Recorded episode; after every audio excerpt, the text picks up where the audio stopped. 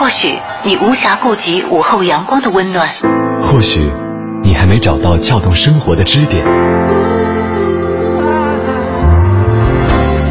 寻找空闲的快乐时间，就在一零六六文艺之声，就在一零六六文艺之声。京城文艺范儿，让你的生活独一无二。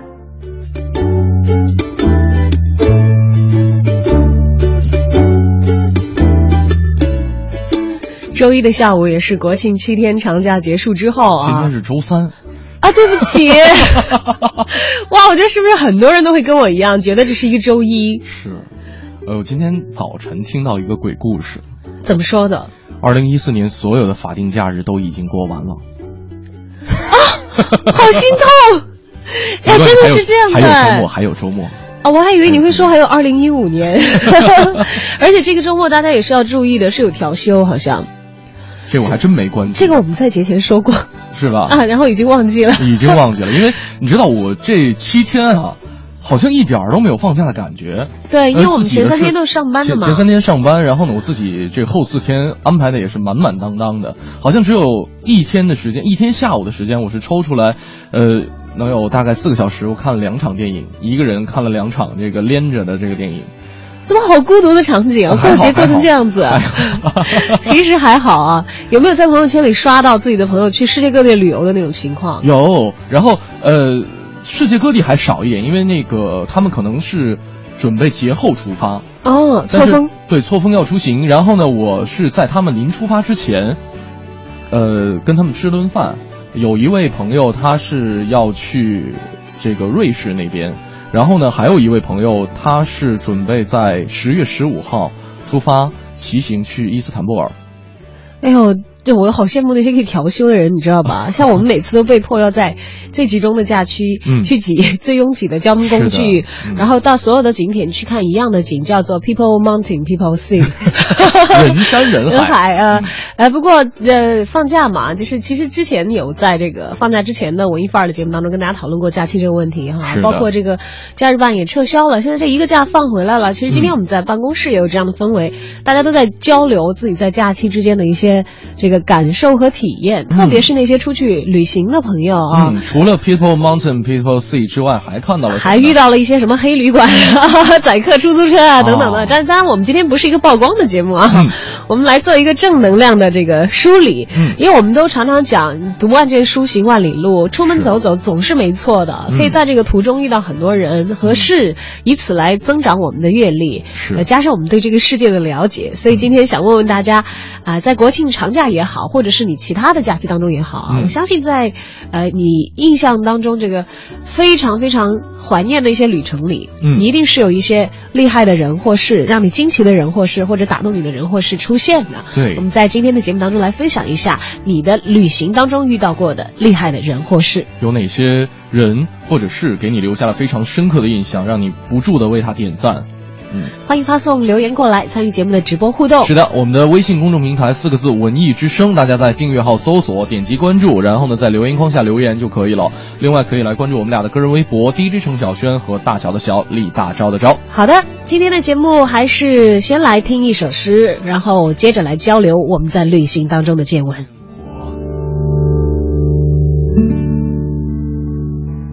秋月，徐志摩，朗诵。张杰，一样是月色，今晚上的，因为我们都在看，看他一轮余满的妩媚，从乌黑的如同暴徒般的云堆里升起，看得格外的亮，分外的圆。它展开在道路上，它飘闪在水面上，它沉浸在水草盘结的如同忧愁般的水底，它睥睨在古城的质叠上，万千的城砖在它的清亮中呼吸。他抚摸着错落在城乡外内的木须，在宿鸟的继续的呼声里，想见新旧的鬼，也和我们似的相依偎的站着，眼珠放着光，咀嚼着彻骨的阴凉。银色的缠绵的诗情，如同水面的星林，在露盈盈的空中飞舞。听，那四野的吟声，永恒的卑微的协和，悲哀柔和着欢畅，仇怨与恩爱。晦明交抱着火电，在这幽绝的秋夜与秋野的苍茫中，解化的伟大，在一切纤微的深处展开婴儿的微笑。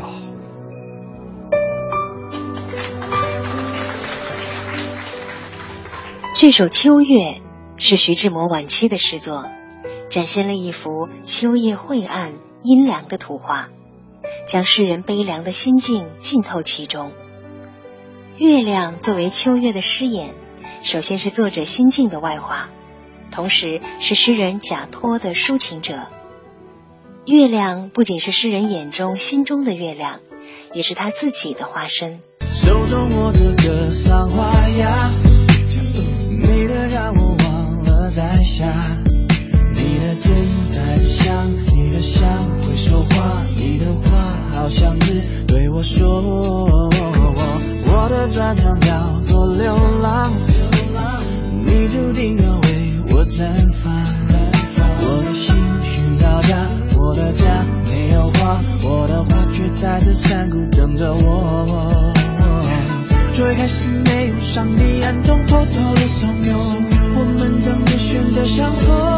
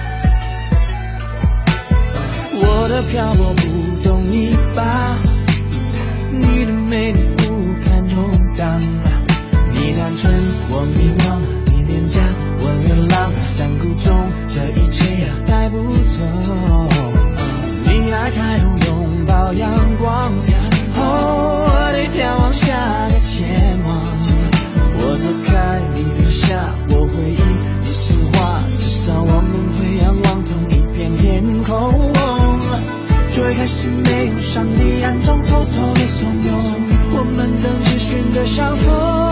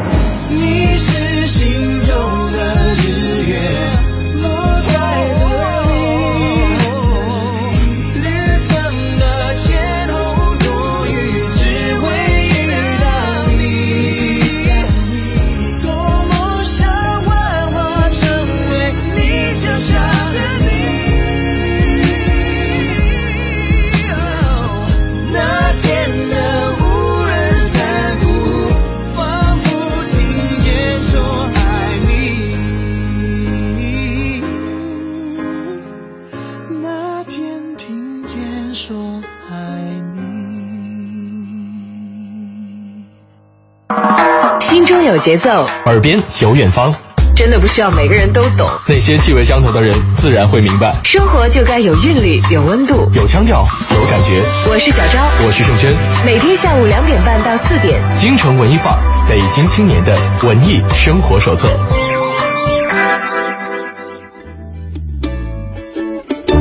像刚才我们片花里头讲啊，嗯，是心中有节奏，耳边有远方。可能很多的时候我们是这样子，但是在假期的时候，终于可以我们身在远方了，或者是把远方踩在脚下。而在这个途中，你又经历了哪些事，遇到了哪些人呢？欢迎大家跟我们一起来交流。没错，今天跟大家互动的话题是你在旅途当中遇到的那些非常厉害的人或者是事。大家可以通过两路平台跟我们取得联系，微信公众平台文艺之声，或者是我们俩的个人微博都可以，呃，跟我们取得联系哈。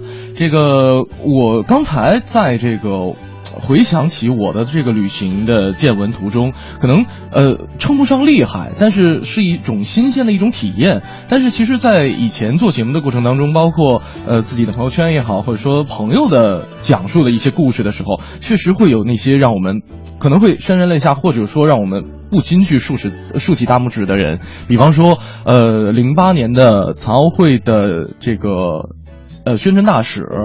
侯斌，他当时我记得去看他经历的，回忆他的经历的时候，就是九岁的时候因为车祸，嗯，失去了自己的左腿，然后呢，在不断的去在哈尔滨体育学院，然后也去去训练，然后呢，去坚持自己的这个，呃，体育方面的一些训练啊，这个，然后呢，他除了这一方面之外，也自己去徒步，就是一个没有了左腿的对人，因为呃，这是可能。一一段长时间的我我对他的一个关注吧，嗯嗯，然后就是之前会有网友在是川藏线还是说林芝那一段路程上就拍到他，然后背着一个特别大的包，上面用这个很很简陋的字写着三个大字不搭车，因为他是对自己的这个要求是要徒步来完成他的旅行，对对对对对对，然后呢，我们也在网上找到了这个图片，嗯，真的是非常。非常强大的一个身影，让人看到真的是内心有很多很多的感动在。嗯，因为你知道，我前段时间只是小小的把脚伤到以后，就知道这个行动的不便是是有多么的明显的一件事情，给生活带来多大的障碍。但他是一个人背着一个大概六十公升的包，啊，不是公升，对不起，六十升的包。嗯，然后呃，一只手拿着一个木棍儿，像我们起到的那个登山杖的作用。然后另外那个一只手，我看看他有背着手的照片哈。嗯，然后他的。嗯嗯，右脚是这个拄拐，左左脚呃左脚左脚，你左脚是这个，是一个拄的拐，特制的一个拐杖。嗯，我觉得当时我就是因为那段时间一直去关注他们零八年的时候嘛，呃，然后真的我觉得这个应该算是虽然不是我旅途上遇到的一位人，但他绝对是一位厉害的人了。我相信要是厉害的事了，有人在路上遇到他的话，一定会非常非常之叹服。其实包括我们在网上看到这些图片。都有有相当一部分是在这个路途当中碰到他的人随手拍下来的，就觉得对自己产生了很大的震动啊。当然也有我们很亲的人带来的震动，就比如说于小婉说，嗯，说我收拾自家老公，不知道能算吗？嗯，说他十三岁的时候从石家庄骑自行车到了河南的少林寺，走了半个月，嗯，是被家里人找回来的。嚯，这个不提倡啊。他二十三岁用三个月的时间徒步长城，从山海关走到了嘉峪关，哦，真厉害了。说三十岁在索马里的时候遭遇了海盗，用水枪把他们赶跑了，这挺牛的啊！火！然后他最后总结了一句：“但我觉得他最牛的地方是在旅途当中认识了我这个老婆。”这是一个职业旅行者吗？我在想说，呃，也也许是吧，不知道啊。我们请于小婉这位朋友来作答一下。但不管怎么样，他们的旅行都是值得的，双方来说都非常珍贵的。一部分的内容。对，你知道我今天，呃，哦，对我我刚才说在十一的期间，我不是花了四个小时连看两场电影吗？其中看那个《心花怒放》，呃，虽然说没没有说特别厉害的人，但是就是那那种在路上的感觉，我确实已经好久没有体会得到了。对，因为我们可能比较多的时间是被钉在座位上，嗯，其实我们是在一个地方很少有出去的机会。真的是很向往那些能够到处走的人，所以今天赶紧来跟我们分享一下经验。你看这位朋友一位说了，说最厉害的人就是我妈，她哪儿也不让我去。哎呀，我们是工作吧，可能是让我们哪儿也去不了。嗯，但是我们的工作行业要求我们需要有这个哪里都要去的那样开阔的视野，所以我们依靠大家吧，依靠大家在留言当中来丰富我们所感知到的一切。嗯，逸轩说有有日子没来啦，假期从来不出的门，呃呃，对不起，假期从来不出门的人进来冒个泡啊！我们也欢迎我们的老听友、新老听友一起来跟我们分享你在旅途当中的见闻和感受，你遇到过哪些厉害的人或者是事情呢？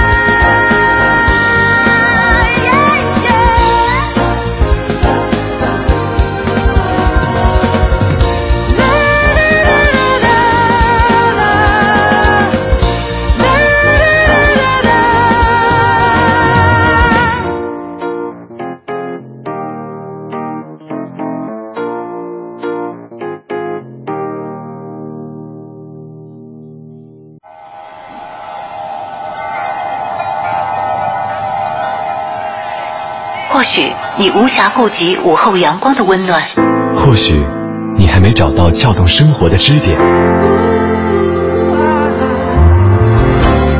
寻找空闲的快乐时间，就在一零六六文艺之声，就在一零六六文艺之声。京城文艺范儿，让你的生活独一无二。好，欢迎来到今天第二个时段的京城文艺范儿。我们继续来分享旅行当中的见闻。你在旅途里遇到过哪些厉害的人或者是事物？都欢迎发送留言参与节目直播。是的，微信平台和微博平台都为大家开放的。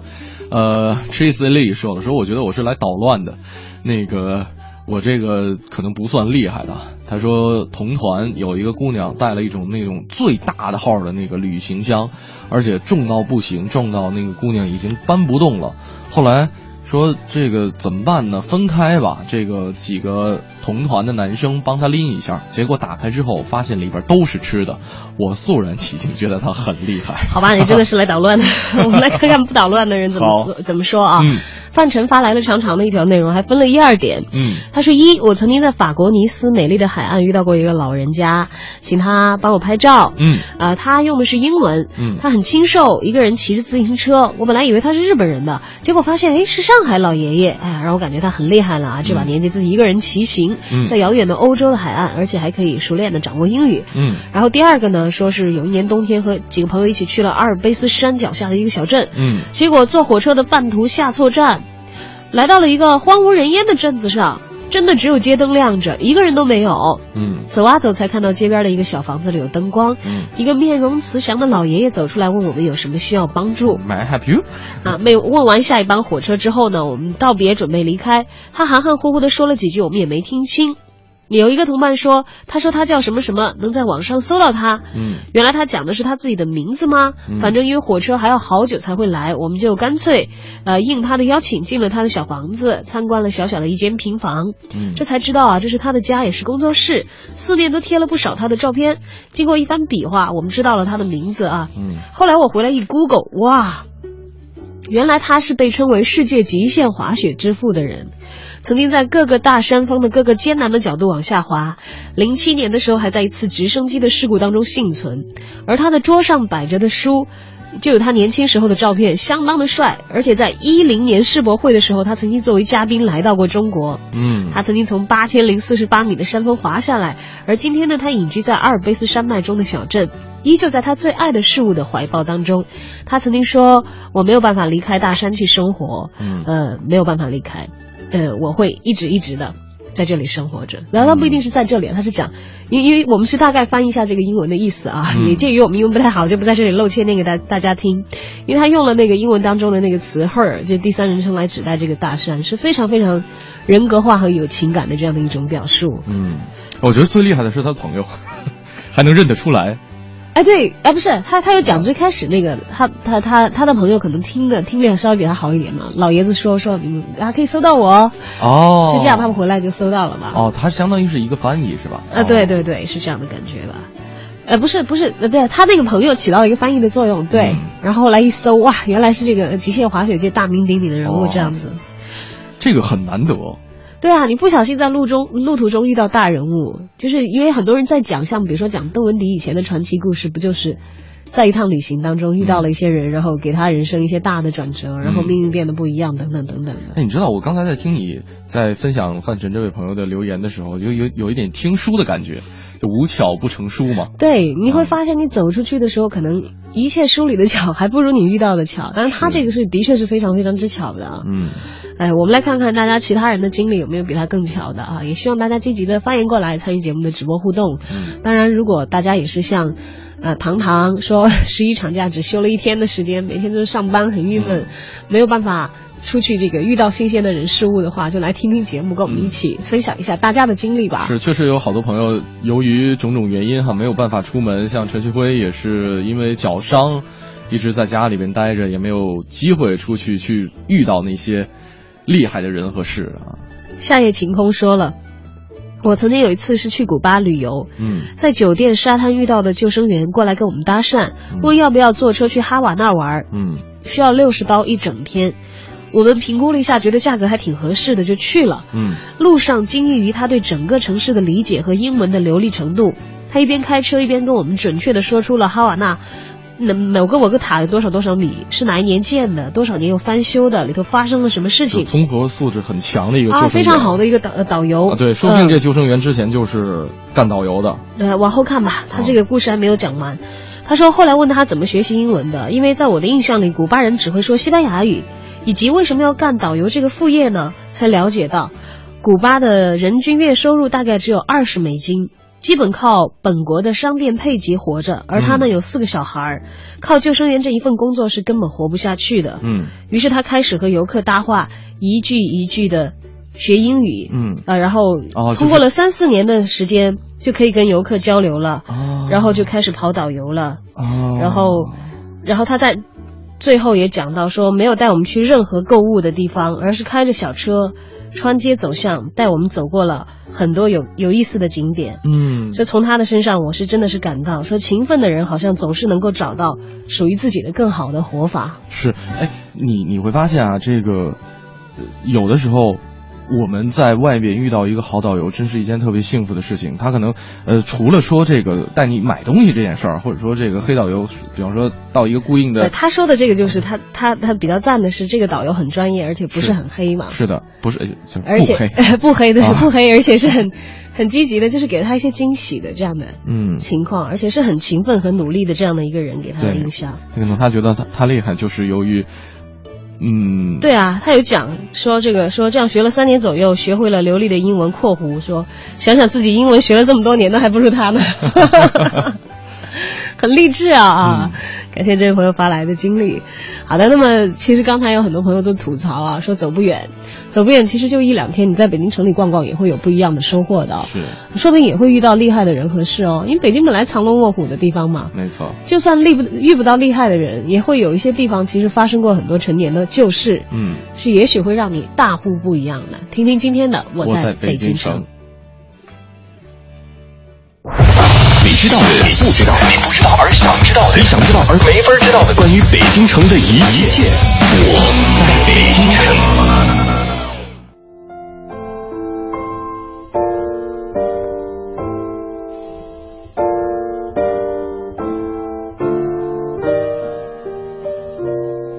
京城文艺范儿，让您的生活独一无二。大家好，我是相声演员杨多杰。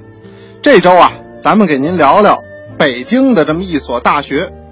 咱们之前给您聊过的大学不少，中法大学呀、辅仁大学呀，但是那些都是民国的老大学，现在呢啊都已经停办了，也就是不对外招生了。但是今天给您聊的这所学校，那是至今仍然桃李满天下的。北京师范大学，这北京师范大学啊，如今已经经过了它一百一十周年的校庆，是地地道道的一所老学校了。但是在这所老学校里边，你想找着点老建筑，那可是不容易。现在学校里边啊，大都是钢筋水泥的建筑，非常的宏伟，也非常的壮丽。有的那楼啊，甚至是十几层、二十层，先进的教学楼，先进的宿舍楼。看起来呢非常的高大上，但是啊，多少就缺了这么一点老校的沧桑感。但其实呢，就在这个校园西北侧，还有这么一个小楼群，却是显得格外的幽静。这些小楼啊，并不高，而且都是砖木结构的小红楼。这个地方曾经是北京师范大学教师的宿舍。解放以后呢，不少的文人学者啊，都在此居住。在那个并不富裕的年代呢，学者们就在这个低矮的小红楼里边笔耕不辍，坚守着心中的象牙塔。可以说呢，像北大红楼一样，那么小红楼也是北师大人心中的这么一块文化圣地。今天呢，多杰就给您好好聊聊小红楼的过往与当今。那么居住在小红楼的学者呀，可以说不胜枚举，其中最为著名。也是大家人所共知的，那还就是启功启先生了。这启先生啊，能耐实在是太大了，以至于呢，咱们现在很难说他是某一方面的专家，因为他精通书画，而且对历史呢，啊造诣也颇高，还关键呢，他这人书法写的还特别好，等等等等。最关键，他还是出身显赫，出身是皇族世家，对这个满清宫廷的掌故。了解也颇多，那么他还随着陈元安先生学习了中国的古典文学，成为了咱们现在最后能写八股文的学者。启先生解放前呢，一直是在辅仁大学教授古典文学。辅仁大学咱们之前给您聊过，就是掏贝勒府，在现在后海的那个地方。一九五二年院系调整，那么启功先生呢，随辅仁大学的这些师生一起来到了北师大，就住进了这座小红楼。那么在小红楼里边又发生了什么样的故事呢？多杰明天给您接着说。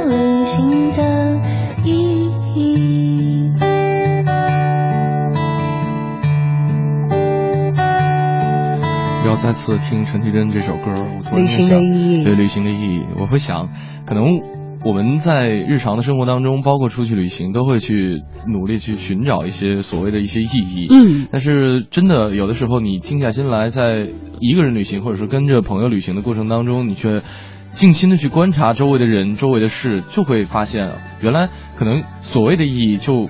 包含在一个眼神、一个动作、一句交谈，或者说一段谈话当中。因为这个不是很刻意的事情，对吧？有的时候，如果你很刻意的奔着某个意义去，也许还会失望而归。没错。但你如果是以一个，呃。好奇的心态，嗯一个开放的一个状态去接纳的话，可能收获的东西反而有可能会更多。是，你知道我之前有一段时间是每年是固定要去爬泰山的，然后有几次都是碰到了同一个挑夫。因为他们常年是在那里泰。山挑夫，我咱们以前在这个语文课本里面也学学过的对，然后有呃，我当时第一次跟他聊天的时候，印象很深，就是呃很瘦，就是精瘦的那种，全是肌肉，全是肌肉那种呃老头儿。都年纪不小了是吗？呃，因为我没有爬过泰山，那我大概可以想象当。时他是六十多岁，我记不太清楚了具体的谈话内容。然后呢是，呃，一根扁担，就真的是走那个之字形。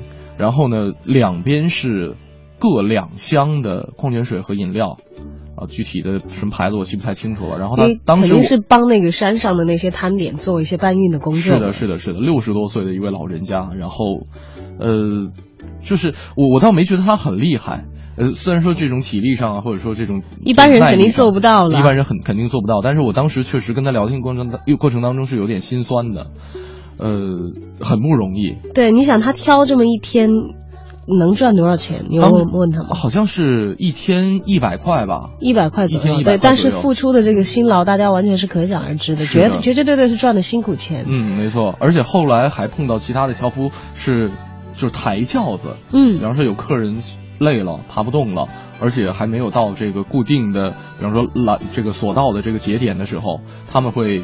呃，比方说一次是多少钱，然后把这个客人抬上去，那个价我倒是没问。对，是很辛苦但但但有一些地方那个价格还是 还是比较高的啦啊，因因为我妈妈比较懒，她有的时候啊。去这些这个景点，她会这个有做滑竿啊等等这样嗯。有人抬的，但那个现在基本上各个景区这样的，呃，我不知道这个挑山工，因为他如果是给这个山顶上的景点的话哈，嗯或者是这个景点的小卖部输送一些物品的话，他们之间的价格是怎么谈的？这个我们不太清楚。嗯那基本上可能直接面向游客的，现在收入都还不错。嗯我看都是一些这个青壮年的这个壮劳力去承担这个工作，但可能也就是因为这样的原因，嗯呃，老年的一些体力工作者，像挑夫啊，嗯，他们就显得好像尤其尤其让人感到心酸一些一些哈。那这么大年纪还穿行于危险的山路当中，然后扛着这些重物，其实很多人是为一家人在讨生活。真的是。然后当时那个背影我印象很深，就是真的是黝黑的皮肤，然后光着膀子，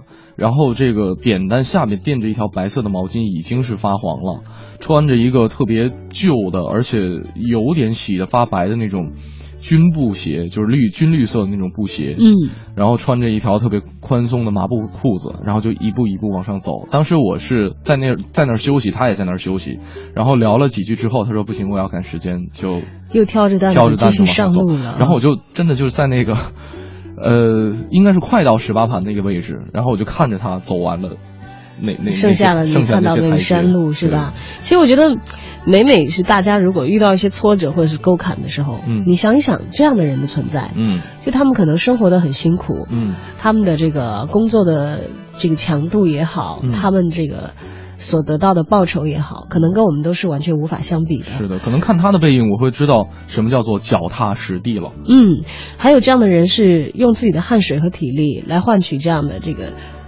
生存当中的这些，就是来换取自己的生存生存的权益吧，就是来来来讨生活。是，就我们还有什么坡坎是这个过不去的呢？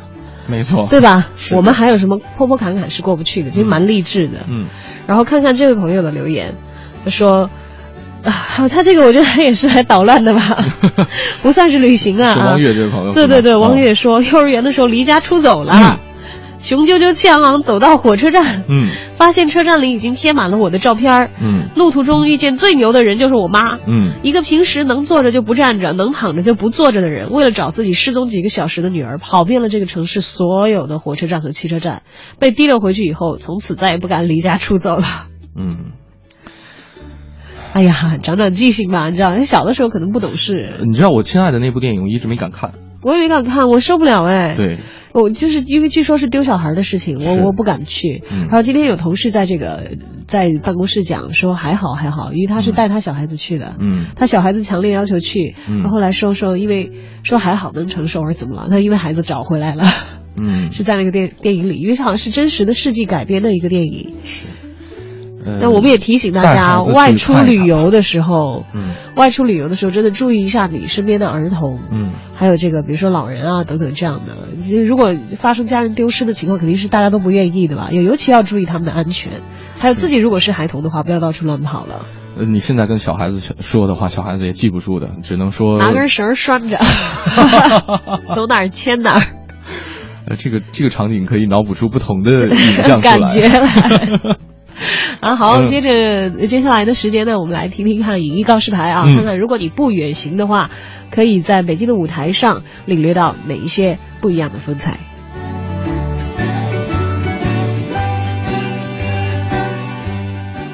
影艺告示牌，京城文艺范儿，让你的生活独一无二。听众朋友们，大家好，我是永乐票务的王婉儿。今天我给大家推荐的话剧是由林兆华导演执导，王学兵和高亚麟主演的作品《人民公敌》。这部剧的原作是挪威戏剧大师易卜生创作于1882年的经典作品。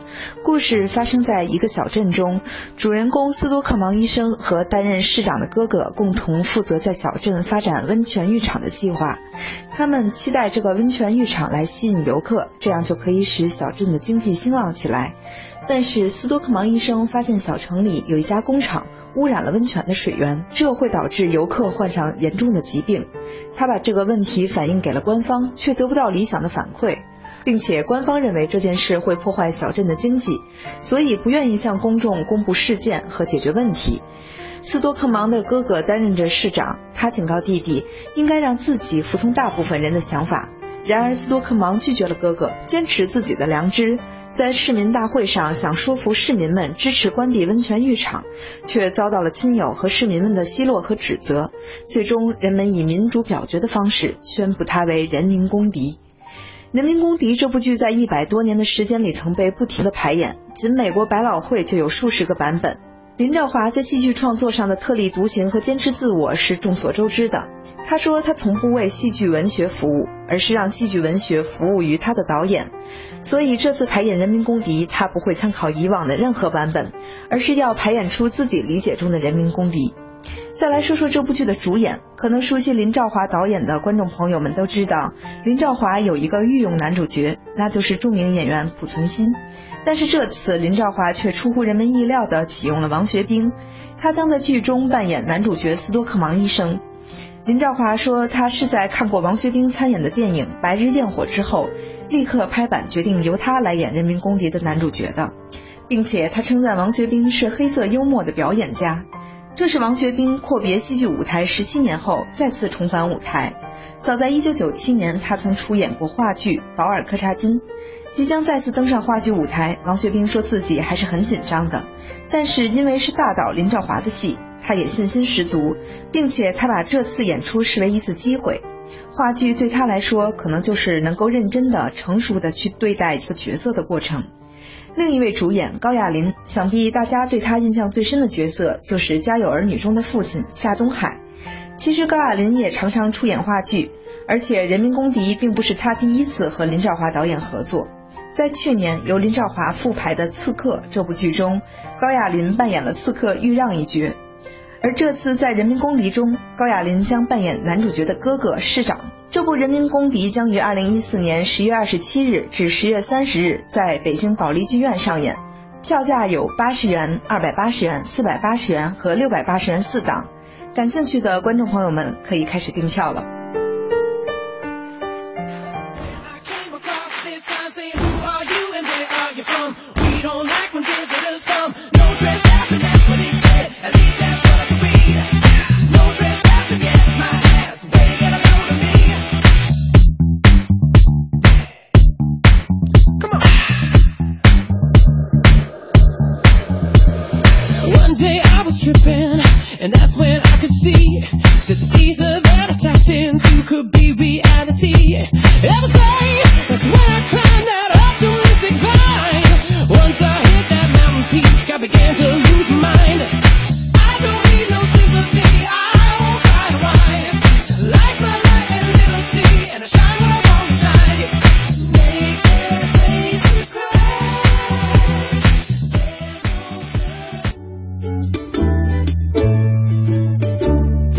好，欢迎回来，继续我们今天的京城文艺范儿，继续来说说那些你在旅途当中遇到的厉害的人和事。嗯，大家可以通过两路平台跟我们取得联系，微信公众平台四个字“文艺之声”，大家点击订阅号，点击搜索。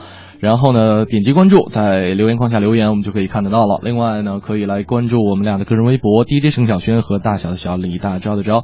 不知道十一期间各位出门游玩的朋友们有没有遇到一些厉害的人和事？如果说没有的话，或者说自己没有关注得到的话，可以回想一下小的时候的一些经历，以前的一些过往。对，不一定非是这个十一期间的啊，以前遇到的也算。就比如说刘志燕这位朋友，嗯，他其实讲的这个，我不知道他是说谁厉害啊，是说自己。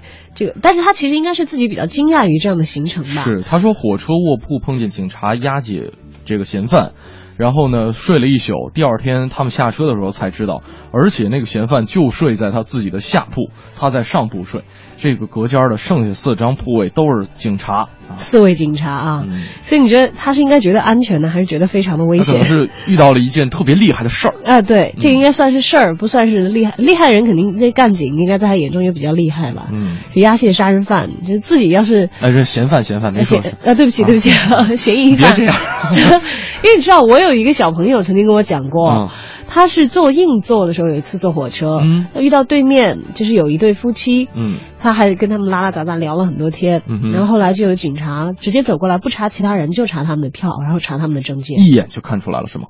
就查他们，嗯，他最开始还有点有觉得有点不平，嗯，还在问这个警察，嗯，说你干嘛？就是专查他们呀，嗯，然后警察确认了以后，就是没几乎没有搭理他们，确认了以后直接把他带走了，然后有头对他给了一个解释说。这是正在通缉的毒贩，哦，是通缉犯，你知道吗？然后他说了好久了啊，对，他说啊，哦，好吧。然后所以其实也也提示大家，就是在旅途当中，有的时候，呃，不要以一些表面的一些经验去轻易的去这个轻信他人吧，因为我们可能也听到过很多这个。呃，不不是太好的一些事情，嗯，呃，比如说在旅途当中遇到的一些意外，嗯，好遇到了一些犯罪分子啊什么的，大家其实提防的意识也是要有的，嗯，一定要这个有这个清醒的判断。当然他那个聊聊天倒也没所谓了哈，然后觉得好像人家这个警察盘查他，是不是觉得是对人家好像农村夫妇一样的有一点点偏见？其实不用，很多时候我们可能是在以自己的认知局限，嗯，去判断人家的一些行为。那正常上班，而且你要相信专业的人，对，要不然人家是专业的呢。我我听你刚。才分享这个故事，我突然间想起小的时候在某本心灵鸡汤类的杂志里边看到一个故事，就是说，呃，也是这个可能是要进行，就是一个犯罪团伙要进行一次抢劫活动，就是在这个火车上啊。然后呢，一位老奶奶，当时是冬天，看这个她坐对面这个小伙子手都干裂了，他就拿拿起自己的这个就是护肤品啊，什么雪花膏啊之类的，他说：“来，小伙子。”把手伸过来，我给你涂一点，结果就把这个人就感动的感动了，心都化了，然后结果这个所最开始组织的这样一个犯罪活动就被制止了。对，当然这个是这是一个故事而已啊。我们总是希望那些真善美的东西可以融化那些假恶丑，但是打小我就开始看心灵鸡汤了。那这个世界毕竟是多元的，也是复杂的啊。我们不希望坏事发生，不代表坏的事情和坏的人不存在。没错。当然，我们也是希望大家在这个旅途当中更多美好的经历跟我们一起分享。当然，惊险刺激的也是可以的啊，像刚才这位朋友一样。嗯。另外还有许静俊这个事儿。挺 雷的，嗯，他这个说不上好坏了，他只是当时可能处境比较尴尬吧。嗯，他说，这个经常在这个外边暴走，然后呢，我见过的很多大神在我前任面前都弱爆了，这是应该发送到我的前任是极品的。他说，呃，我在旅途当中遇到最牛的人和事儿就是我的前任了。他说，分手之后。前任不依不饶，利用一切的网络工具来追踪我的行踪，终于瞅准了具体的位置，就华丽丽的把我堵在了青旅门口，就堵在了青年旅社门口，这个可还行？我的天，就应该继续这个在一起啊。呃，我估计他既然说是前任，应该没有后继的故事了吧？我其实我觉得。这些姑娘也没有必要这样啊，这样追踪，把自己训练的好像一个女警一样。有这个精力去考考警校，其实蛮好。哎，等会儿，这哪位是姑娘，哪位是男生啊？哦，对对对对，哎，我怎么就没有分清男女？对啊，没看出来啊。许俊俊，我只是觉得名字比较像男的。而已。我觉得许俊俊是女的，是女的是吗？哦，你觉得男人可以做出这样的婆妈的事情？我们这个微信公众平台是显示不了头像的，对，看不清楚，看不出来。来看看他的这个个人资料，是男的，他前任是女的，好吧？哇，好厉害！好了，我们跳过这一段，再来看看别的朋友。哇，这个真是女警了，女侦探。樱桃小轩子说了说，觉得在火车上从西安到北京无座坐一晚上，然后结果旁边有人就直接睡在过道上，简直太厉害了。哎，我觉得这个所有的可以在春运的时候挤火车，嗯，或者是国庆的时候可以坐几十个小时的火车，嗯、就是就是。本来已经很消耗体力了，极度消耗体力了，嗯、还可以到了地方开始 happy 的玩起来的人，我很佩服他们。我觉得本身就很厉害，你知道吧？我觉得只要能挤上车，能够熬到家就已经很厉害了，非常厉害。我觉得春运回家这个东西可以理解，因为归心似箭嘛啊。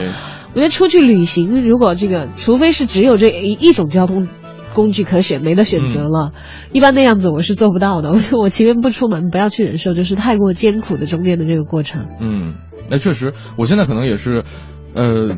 有有点不太适应这样一种旅行的节奏。是吧？你要是让我这个穷游，然后让我坐十几个小时，不，二十个小时的火车，我十几个飞十几个小时飞机，我都有点缓不过来。我都至少要有一天在当地倒时差呀，或者睡觉休息这样子。嗯、要是坐火车，说明我们已经身体不行。那不行了。哎，我觉得学生时代好像是很正常的事情哈。我前一段时间我不是好像跟你讲过，我的一位发小。然后呢，从老家来北京，然后在北京转机去国外，啊，还有拎着箱子满北京城转那个。对，然后他们就要合理的利用时间，然后准备把穷游进行到底，拎着箱子也不打车，挤着地铁。我关心一下后继，他们那天玩的怎么样？挺好的呀，他们很 happy 是吧？特别开心，特别 happy，因为拎箱子的人是我。这是一个好办法，这是一个好办法。没有，其实我把把这个他们在北京的行程已经安排的很妥当了，但是他们，呃，就拒绝掉了我说要，可能是要要要有那样深度体验一下，深度体验那种穷游的感觉。我说好吧，那我陪着你们。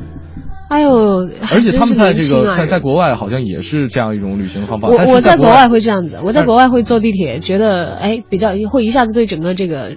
这个城市的这个地下交通有个概念，不会迷路。嗯，还有一点就是真的很省钱。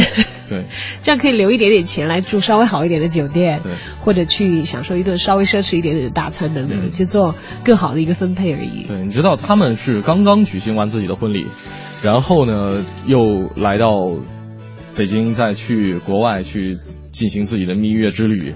我觉得这个体力上真的也是挺厉害的一件事。好佩服那些精力旺盛的人。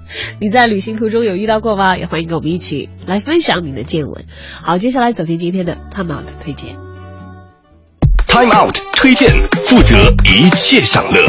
Time Out。大家好，非常高兴与您重逢在今天的 Time Out 推荐板块。今天呢，杂志的副主编黄哲，也就是我。将为您带来第十届中艺博国际画廊博览会的推荐。提到中艺博啊，艺术爱好者们都知道这是一个很洋气的去处。但是今年的中艺博呢，除了将看到七十七个国家和地区的具有代表性的画廊一同亮相之外，CIGE 今年呢更着眼于当代的水墨，将会通过雅昌推荐画廊水墨单元。这样的一个项目，呈现水墨这个民族传统艺术形态在现在这个新的历史时期的各种演绎。而当代水墨展之外呢，另一个备受关注的单元就是知名艺术家提名个展了。这一次，钟义博邀请到了方力钧、毛燕、隋建国、王广义、徐冰、张小刚、曾梵志、展望，还有王兴伟，这九位个个都是当代中国艺术坛的大腕。由他们各自提名举荐了九位年轻的艺术家，然后钟义博为这九名年轻艺术家集中举办了平行进行的小型个展。作为一度创下最高拍卖记录与年度作品最高成交额的油画家张小刚，这一次呢，他推荐的是自己的学生李青，也算举贤不避亲。在此之前呢，李青已经被各路媒体冠以中国当代最年轻、最有才华的艺术家之一这样的称号。就在2014春拍之中，他的四座蜡像，更是以五十九万港元成交。这一次在中艺博上展出的呢，是他的皮肤系列。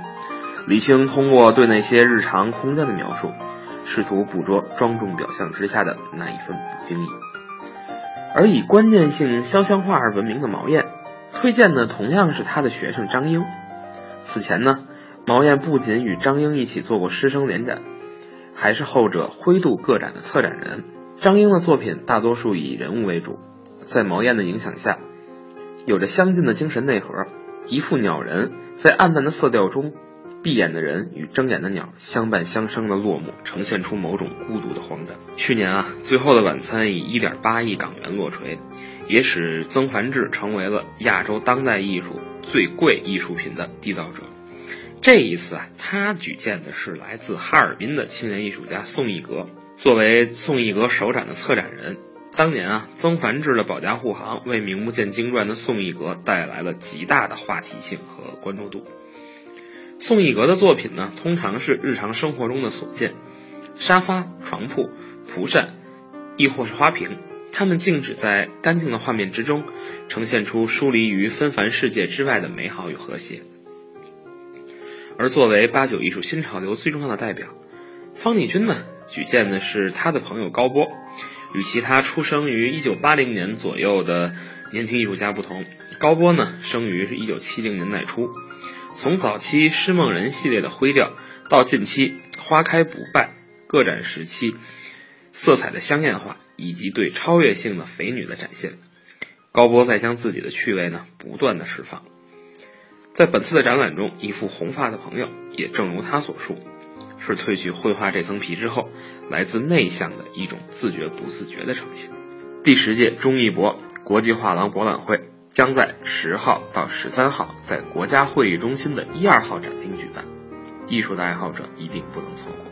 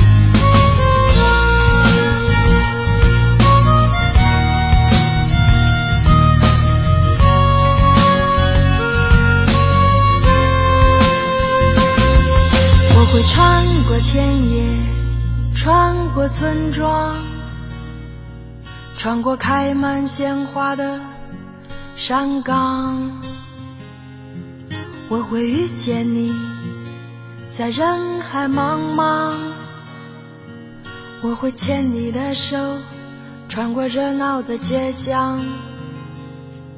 我会穿过时空，穿过无常，穿过生命散发的芬芳。我会陪着你，在人海茫茫。我会拥抱着你，穿过地久天长。我会穿过田野，穿过村庄，穿过开满鲜花的山岗。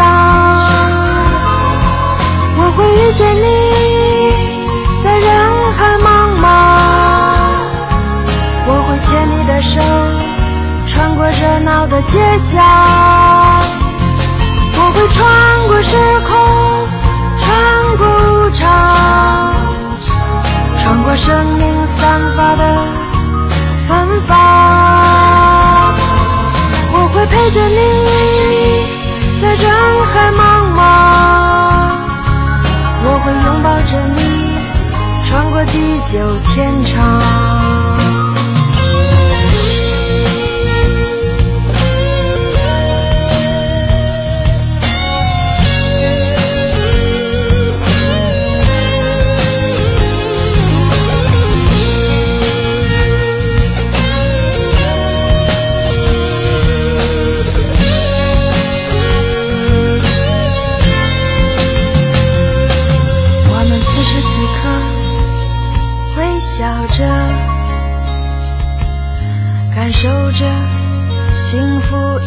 的对方，我们此时此刻幸福着，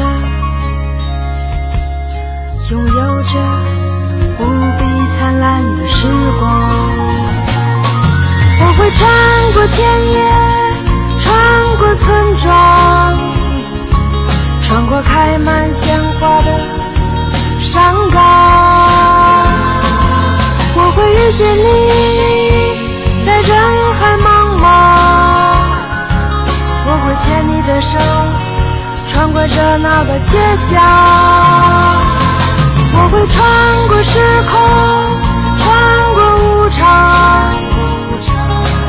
生命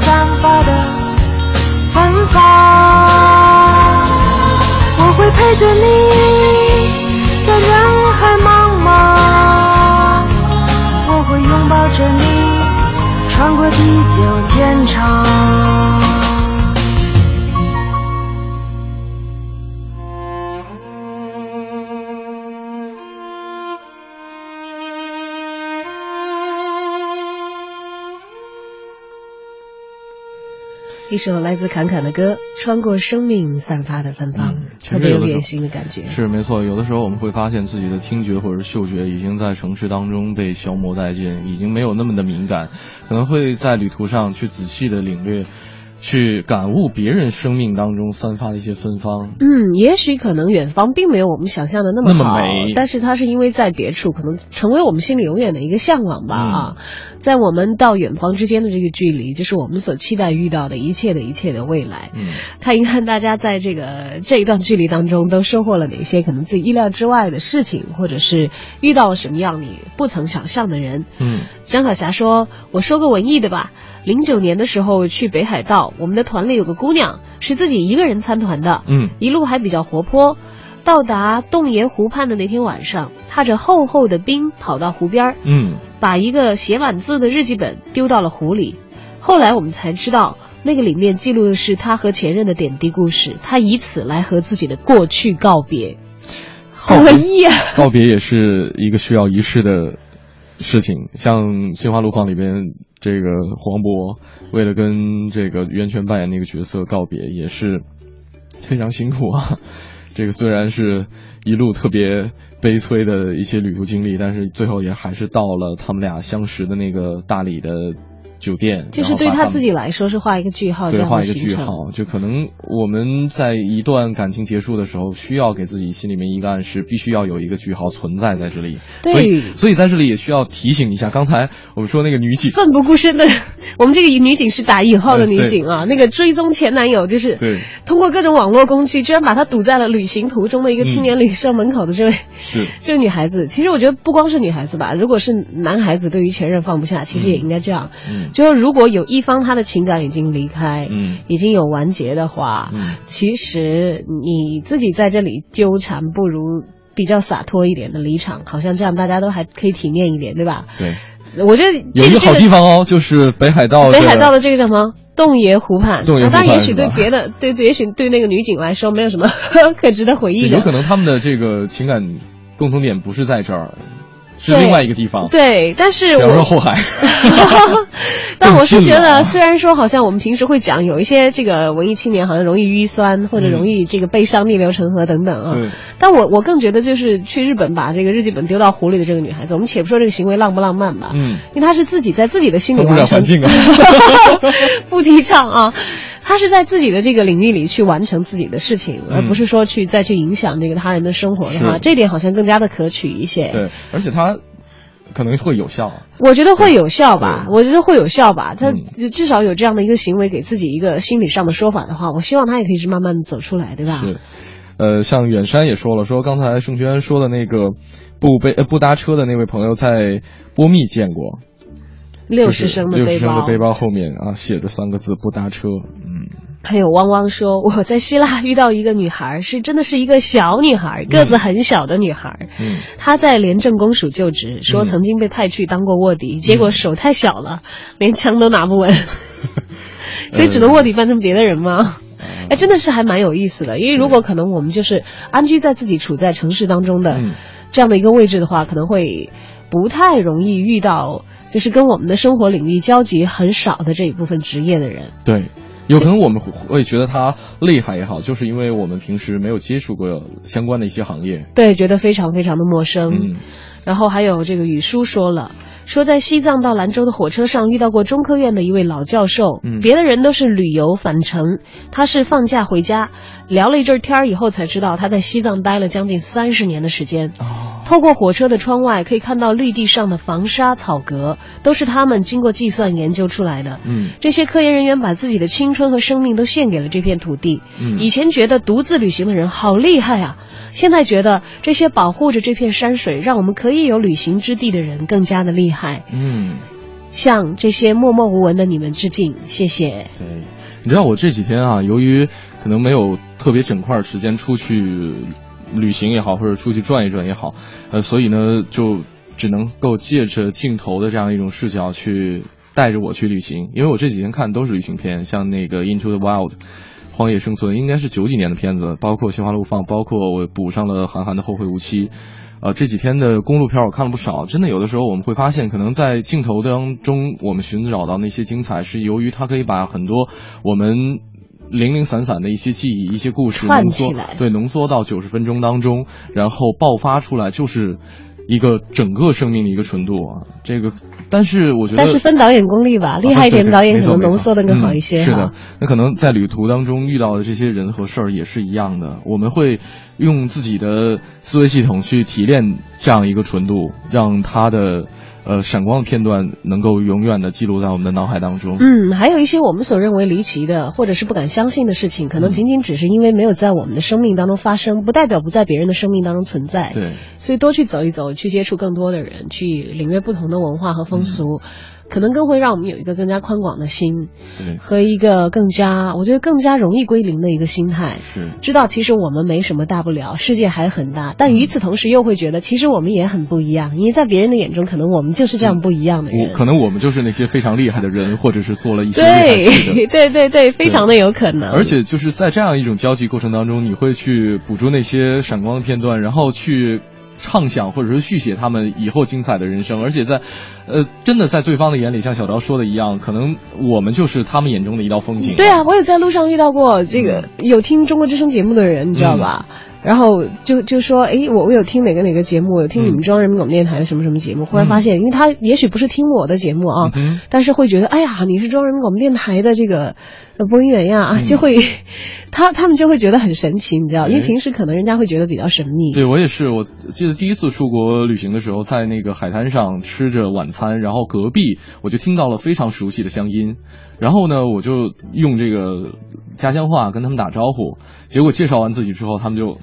到现在还跟还有跟我联系联系对吧，好的，不管怎么样，其实有机会的时候，也希望大家可以去丰富自己的人生体验吧，啊，走出去，啊，不管是近还是远，那抱着一颗开放的心。抱着一颗这个纯净如初的心，我们去接纳那些和我们不同的事，没错，去看看那些不同的人和风景。嗯，好了，今天节目该跟各位说再见了。如果说大家想了解更多节目内容的话，可以来关注央广网三 w 点 cnr 点 cn 进行网络回听。在整点过后是由戴戴为您主持的乐坛新生，我是盛轩，我是小昭。今天的节目就到这儿，感谢收听，再见，拜拜。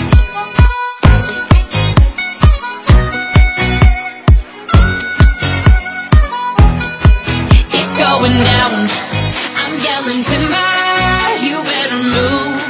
You better dance. Let's make a night. You won't remember.